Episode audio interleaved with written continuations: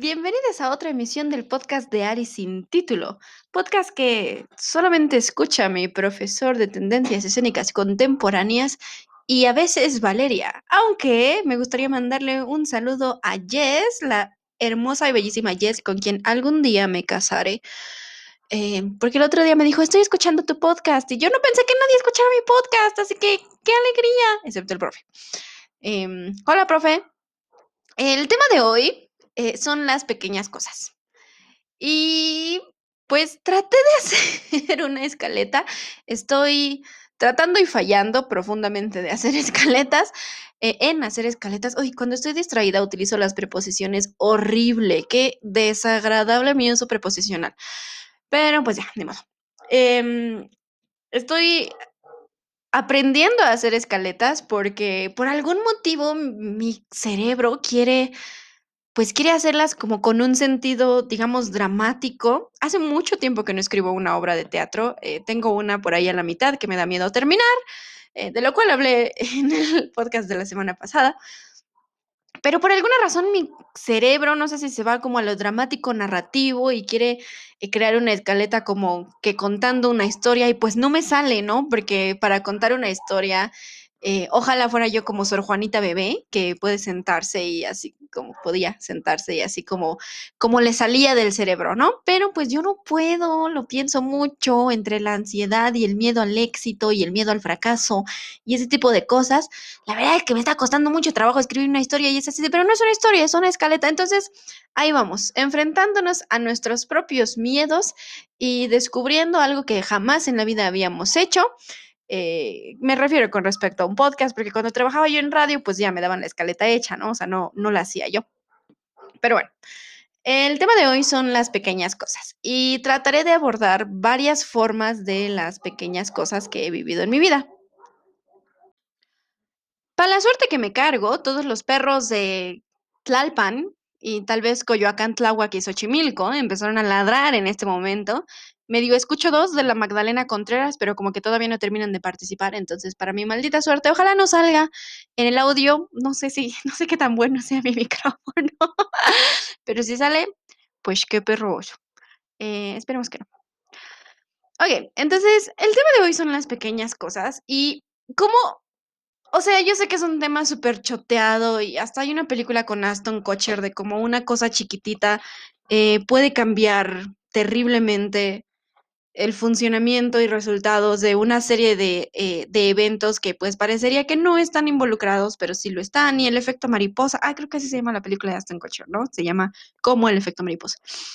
Y es decir, creo que, creo que es un tema bastante choteadón mediáticamente, pero es algo como importante para mí el día de hoy, es algo que me está atravesando como... Mm, es decir, este podcast es una especie de comprobación de mi propia subjetividad que después plasmaré en otras cinco páginas en un escrito, en un ensayo sobre mi subjetividad. Y estoy tratando de, bueno, no estoy tratando, estoy pasando por una evolución eh, que me pasa seguido, me pasa seguido evolucionar como persona, por eso tengo una crisis existencial casi como que cada mes y entonces como por qué soy, quién es, qué existe, qué está sucediendo, qué es lo que soy yo, quién soy yo, dónde soy yo, cómo soy. Y pues eventualmente tengo que recuperarme, ¿no? Y pues en eso estoy, en, estoy en ese proceso de ya, ya me cuestioné a mí misma un montón, pero no puedo vivir haciéndome bullying a mí misma de eh, que, que además cae en eh, falsas subjetividades, eh, relativismos muy mensos en el que es así como de, bueno, si no eres nada, entonces nadie es nada y entonces no, nada, y me hago bullying a mí misma. Y pues no, no está bien. Entonces tenemos que, tal vez no resuelva la filosofía, pero tengo que resolverme a mí. Y pues en ese proceso estoy. Y ayer fui al bosque. Eh, ayer y antier fui al bosque, me gusta mucho el bosque, yo soy de esa persona en la que dices bosque o playa y prefiero bosque, la verdad, y si tiene un río mejor. Y fui al bosque en el que crecí, porque cuando estaba chiquita vivía en una casa en la que atravesabas la calle y había un bosque. Y ya, ¿no? Em, es el bosque de Tlalpan.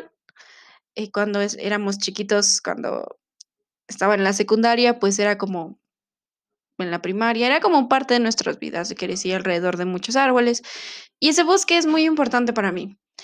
Y me di cuenta de muchas pequeñas cosas y he estado pensando en muchas pequeñas cosas a través de eventos que han existido a lo largo de mi vida. Y los describiré un poco con intención de llegar al objetivo, que será, ay, por Dios, tengo tres minutos hablando sin decir nada, que es agradable persona. Eh, llegaré un poco, eh, mi objetivo es llegar como a la conclusión de que todo se encuentra en las pequeñas cosas. Em, es decir, no todo tiene que ser gigante para que sea valioso. Porque todo es, puede ser valioso a pesar de que se vea pequeño y algo tan pequeñito puede alterarnos tan tremendamente que vale la pena reconocerlo como pequeño por la forma en la que existió. Su existencia fue pequeña o corta, pero su relevancia es extraordinaria y absoluta. Y ayer fui al bosque con, eh, con la persona con la que estoy saliendo y platicábamos y de pronto salió algún tema en el que dije, wow, me voy a volver loca porque ya estoy demasiado, yo creo que ya estoy demasiado loca, pensando todo el tiempo en terminología y nombres y, y excepciones y extractos de todo el conocimiento del mundo que ha habitado mi cerebro. Hay una, hay una película, la de Indiana Jones el Reino de la Calavera de Cristal. Yo creo que la vi muy chiquita porque me impresionó mucho cuando Keith Blanchett llega y conoce a los alienígenas ancestrales que racistamente se eh, expresa que construyeron Machu Picchu eh, o cualquier cosa así. Y Kate Blanchett se acerca y al completar la calavera, digo, spoiler alert, Kate Blanchett completa la calavera y te puede, puedes pedir algo, les puedes pedir algo y Kate Blanchett les dice, quiero saberlo todo. Y el alienígena que se va convirtiendo como en un alienígena o una serie de alienígenas muy poderosos, como eh, omnipotentes y omnipresentes, estos alienígenas, eh, empiezan a darle todo el conocimiento del mundo. Y ella empieza a gritar, puedo ver, puedo ver.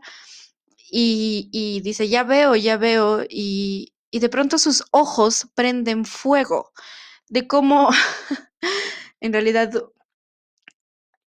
no sé, no creo tener las palabras para explicar lo mucho que resonó eso en mí, como sus ojos prenden fuego hasta que ella se convierte en nada. Saberlo todo o tener todo no cupo en su cuerpo, no fue posible. La energía necesaria para el todo no cabe en algo que no está diseñado para un todo. Y entonces Siento que de pronto me pasa que me voy a volver loca porque estoy pensando en, o sea, es la ansiedad, claramente, ¿no? Pero mm, digamos, en, fijamos que no nos interesa la ansiedad y que somos súper románticas por unos minutitos. Y, y, y, de pronto me lleno de cosas y de nombres y de pensamientos y de ideas y, y de construcciones en mi cabeza que son cosas que usualmente otra gente celebra. Eres muy listo, Alonso, sabes construir, dices muchas cosas pero de pronto ya no puedo con ellas. Y las vomito, así, guacareo la información, ¿no? Es, es, a mí no me gusta el término verborrea, eh, creo que, no sé, no, no me gusta pensar en eso, pero vomito la información, ¿no? Y estaba yo con la persona, estábamos sentaditas en el bosque platicando de Alien, y como a mí me gustó mucho la película de Prometeo, pero Alien Covenant fue terrible porque no dijeron nada de Prometeo. Yo decía, ah, tanto que lo pudieron haber explotado. Y de pronto dijo algo sobre una fiesta de revelación de género a la que iba a ir el fin de semana.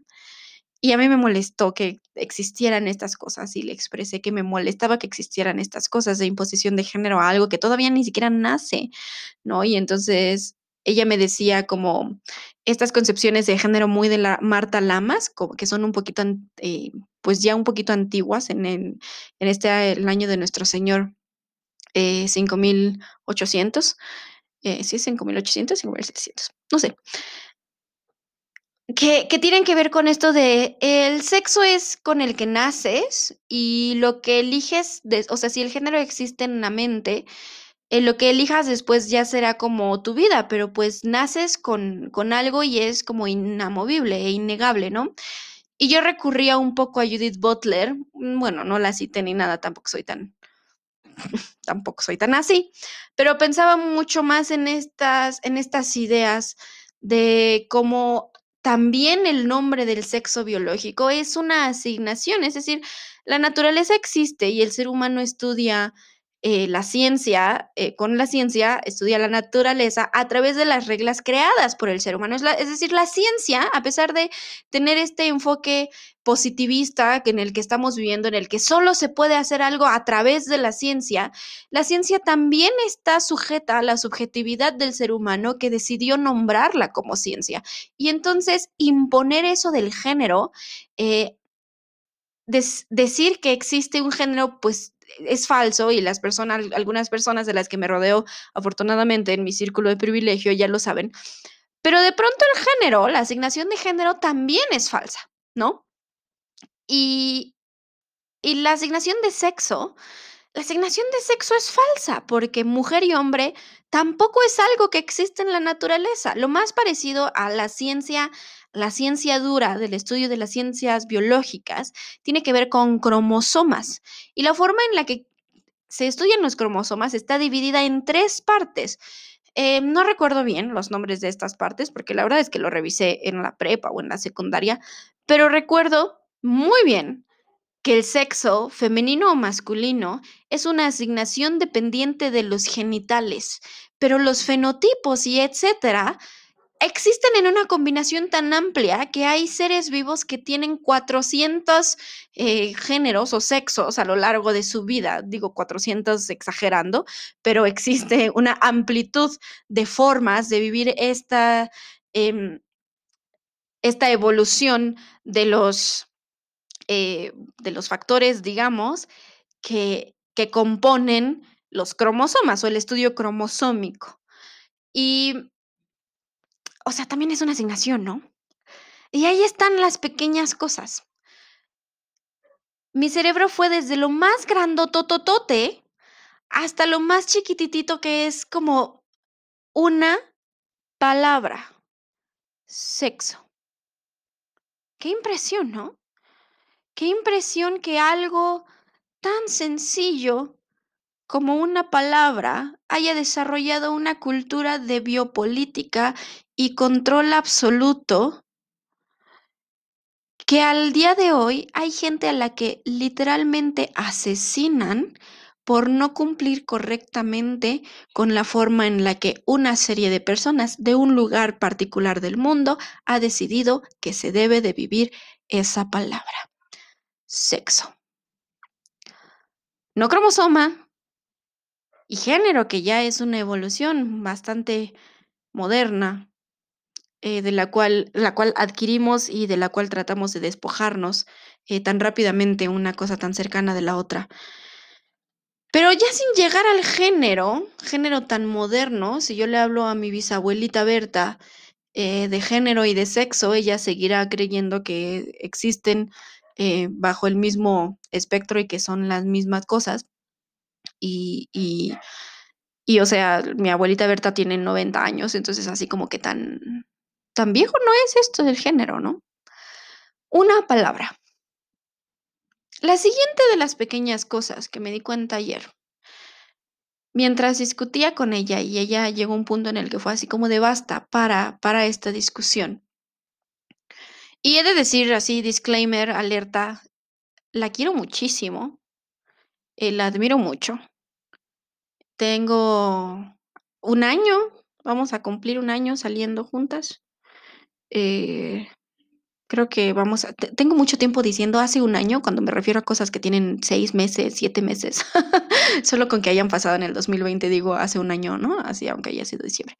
Pero tenemos más o menos un año saliendo, poquito menos, no recuerdo muy bien la fecha, pero porque nunca hemos tenido una relación formal, o sea, tampoco es dramático. Es una relación bastante informal, pero pues eso. En esa platicada y en esa serie de pláticas que tuvimos el día de ayer, me di cuenta que hay una actitud muy particular de basta con ella, de suficiente. Y es una cosa tan pequeñita, tan chiquitita, que ni siquiera puedo nombrar. No sé si haya sido porque no lo saqué de una palabra o de un pedazo de plática, sino de el entero día que vivimos juntas. Y mientras veníamos en su coche, en camino para mi casa, volteé a la ventana y me di cuenta que no quiero tener una relación formal con ella y no estoy interesada en perseguir algo más grande, a pesar de que es una muy buena amiga, la quiero mucho, me llevo muy bien con ella, nos divertimos mucho. No estoy interesada en buscar algo más porque hay algo ahí muy chiquito que no puedo nombrar, que he decidido ponerle el nominativo basta, que digo, yo no quiero eso en mi vida. No es esto lo que quiero. Y no que esté mal, en realidad es muy válido y lo comprendo mucho desde la posición en la que se encuentra. Es una persona, pues como todas las personas que me gustan, vamos a ser bien honestas, con, eh, con mucho poder. No con mucho dinero, ¿eh? es muy importante hacer la diferencia entre una cosa y otra. Es una autoridad, es una figura de autoridad. Y me gustan las figuras de autoridad porque tengo problemas de autoridad. Y es una persona importante. Y yo dije, no, pero es tan chiquitito que haberme dado cuenta, haber pensado en todas las cosas grandes que existen alrededor, que me pudieron haber llevado a una consecuencia muchísimo más grande y magnífica, y haber pensado en eso, pues qué impresión, ¿no? Qué impresión que algo tan chiquitito tenga tantísima magnitud. Hoy fuimos a, a Pericuapa eh, a preguntar cuánto costaba componer el teléfono de mi mamá y preguntamos como en tres puestos diferentes, como calando más o menos los precios y la confianza que nos daban las personas que nos lo iban a reparar. Y un chico, llegamos con el último chico y le preguntamos y se puso como mecánico queriendo buscar todos los problemas del mundo, eh, así como de, todo el mundo ya nos había dicho, o sea, ya sabíamos que era lo que tenía el celular, eh, su, la estación de carga no está funcionando bien, o sea, tiene, hay que reemplazarla y pues incluso sale muy barato reemplazarla. Entonces, pues no es un problema del otro mundo, pero este chico empezó así como de tal vez haya que eh, desoldar esto y reemplazar lo otro y revisar y abrirlo por completo y revisar la batería y quitarle todas las cosas. Y si la batería está hinchada, poderla sustituir te saldría en 700 pesos. Así que con el otro ya serían como 1200 pesos porque ya llevaba como tres cosas. No, bueno, qué impresión. Pero al momento de decirle, oye, lo que pasa es que como que no está cargando bien el celular y pues creímos que era el cable y pues no lo es, entonces venimos a revisarlo. El chico dijo, es que no tengo otro cable conmigo para poderlo revisar. Y entonces, o sea, vende cables, a eso se dedica. Pero claramente no quería abrir uno de los cables que tenía porque pues no lo iba a poder vender después. Entonces, pues mi, mi cerebro dijo así como de, pues ábrelo con mucho cuidado, ¿no? No sé, se me hizo como lo más coherente. Entonces dijo, déjenme ir a preguntar si me prestan un cable. Eh, Pericoapa es un lugar como de muchos localitos, entonces se fue hacia un localito y le dijo, me prestas un cable y no se lo pudieron prestar. Entonces regresó bastante molesto de que la persona del localito al que preguntó no le quiso eh, prestar el cable. Y no sé, una que tiene cerebro de solucionar cosas, pues dice, pues vete al localito de junto o al que sigue o al que sigue o al que sigue. Hay mucha gente aquí que se dedica a esto. Eh, hay, o sea, creo que hay un montón de soluciones para eso. O desconecta ese, eh, pues ese radio que tienes ahí conectado con USB y pues lo conecta. No lo sé. Pensé muchas cosas. Pero el chico estaba muy enojado porque no le prestaron el cable. Y regresó tan enojado que abrió uno de los cables que él tiene para vender. Y de la forma en la que la abrió, eh, rompió la caja. O sea, la forma en la que abrió la caja para sacar el cable y conectarlo, que no habrán pasado eh, ni siquiera dos minutos entre, entre necesito un cable y haber roto el cable, fue con tal ira y con tal dejo de violencia que rompió la caja, lo cual obviamente significó que, claro, ya no va a poder vender en absoluto ese cable. Eh, cuando yo pensé, bueno, abres una con cuidado y, sacas el cable, eh, o sea, no tienen mayor ciencia, porque las cajas no tienen sellos ni nada, o sea, son cables de 100 pesos que pues no vale la pena sellar. Pues él no lo pensó. Él rompió la caja y ya no la va a poder vender. Y como la rompió y ya no la va, a poder vender, se enojó más, porque tuvo que romper una caja para ver si servía el, celular, bueno, si sí cargaba, en primera porque no nos creyó que no cargaba y en segunda, eh, pues porque él tiene que constatar por sí mismo que le estemos diciendo la verdad o no sé qué. Y entonces se enojó primero porque rompió la caja y segunda porque rompió la caja de que ya no va a poder vender y no acudimos a su local a repararlo. Y no recorrimos a su local a repararlo porque a pesar de ser la persona que más preparada se escuchaba y que nos dijo perfectamente bien qué estaba pasando y los términos reales, digamos, los términos formales de la reparación de celulares, no quisimos estar ahí porque ese pequeño dejo de violencia, o sea, yo nunca he abierto una caja de tal forma en la que se rompa. ¿Qué, ¿De qué forma tienes que abrir algo para que, para que se rompa de esa forma, no? Pero pues, él abrió así. Y esas son las pequeñas cosas. Es algo tan chiquitito como romper la caja porque te enojaste. Eh, cuando te dedicas a eso y tu intención era no romperla y romper la caja, qué impresión.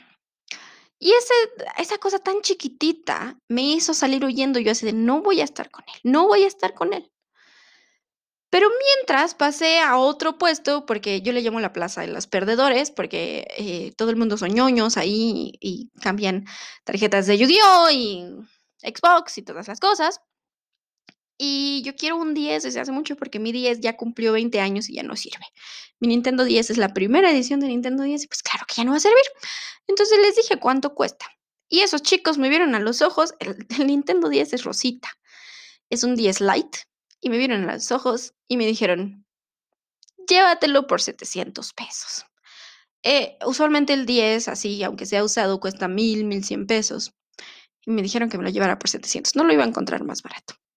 Y en buen plan se pusieron a ofrecerme un montón de cosas y nada más de ver lo adorables y amigables que fueron cuando les dije, yo creo que sí lo quiero. Y me dijo, dale un buen hogar.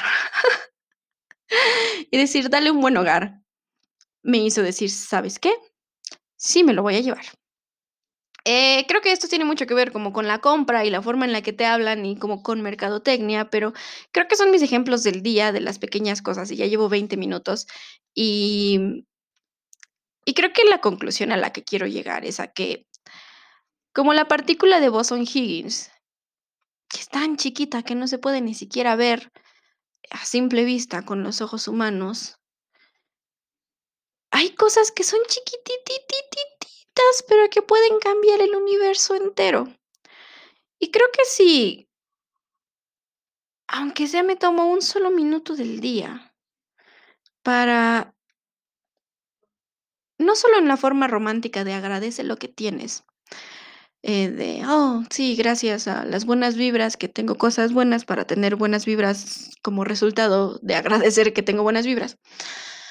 Creo que por mi propia salud mental, si empiezo a revisar las cosas chiquititas que existen en este caos tan extraordinario que es mi vida, en este trauma con piernas en el que me he convertido sin querer, en, eh, en este ser humano que es 40% la personalidad de películas que he visto y 40% eh, PTSD.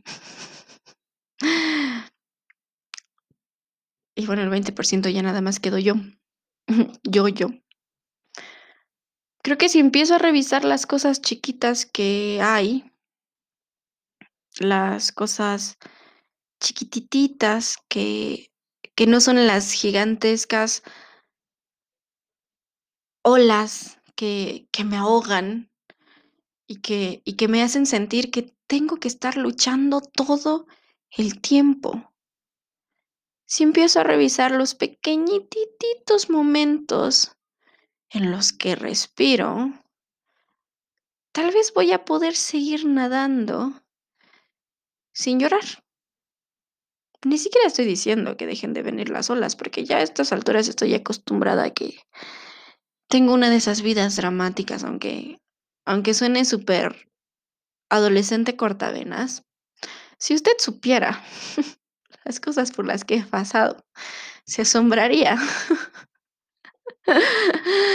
de que soy la ausencia de la estadística. Yo yo soy mi propio ejemplo de cómo hay que leer estadísticas, porque, pues, si piensas que, eh, a 1 de cada 3 mexicanos lo secuestran yo llevo 3 secuestros, entonces yo soy el yo soy el promedio, así que es probable que en realidad no secuestren tanto a los otros mexicanos.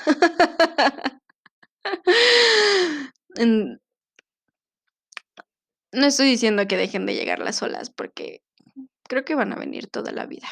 Creo que esta vida extraordinaria pues, algo me va a servir eventualmente.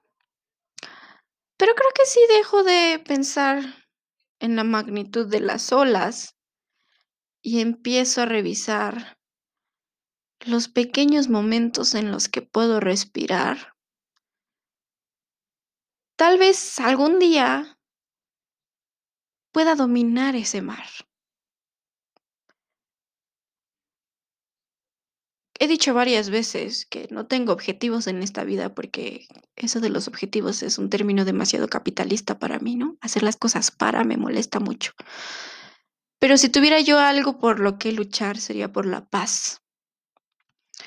Y las pequeñas cosas pueden no ser pacíficas, pero observarlas regala una una paz por adelantado. Lo que pudo haber pasado, o lo que ha pasado, o lo que está pasando y conocerlo y observarlo. A veces hasta nos da tiempo de detenerlo, y si no nos da tiempo de detenerlo, existe la posibilidad de que tal vez nos dé la capacidad de vivirlo, y ya. Ahora sí que como los alcohólicos, un día a la vez.